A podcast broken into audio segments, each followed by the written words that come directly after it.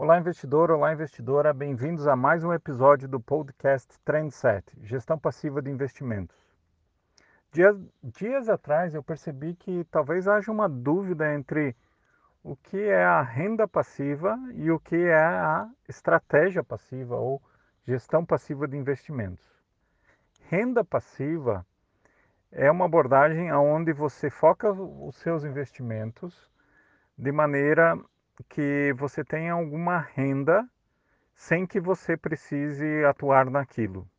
Pode ser investimentos, pode ser outras formas de negócios, né? Se, por exemplo, se você cria um curso online e esse curso é vendido mesmo quando você está dormindo e você recebe por isso, é uma renda passiva.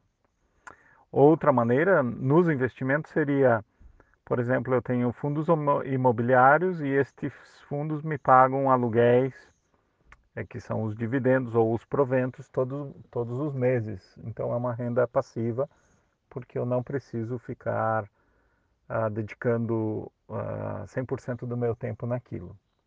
Já a estratégia passiva de investimentos, também chamada gestão passiva de investimentos, é aquela onde você não tenta bater o mercado. É, você, na verdade, se contenta com a performance média do mercado e muito provavelmente você compra o mercado como um todo.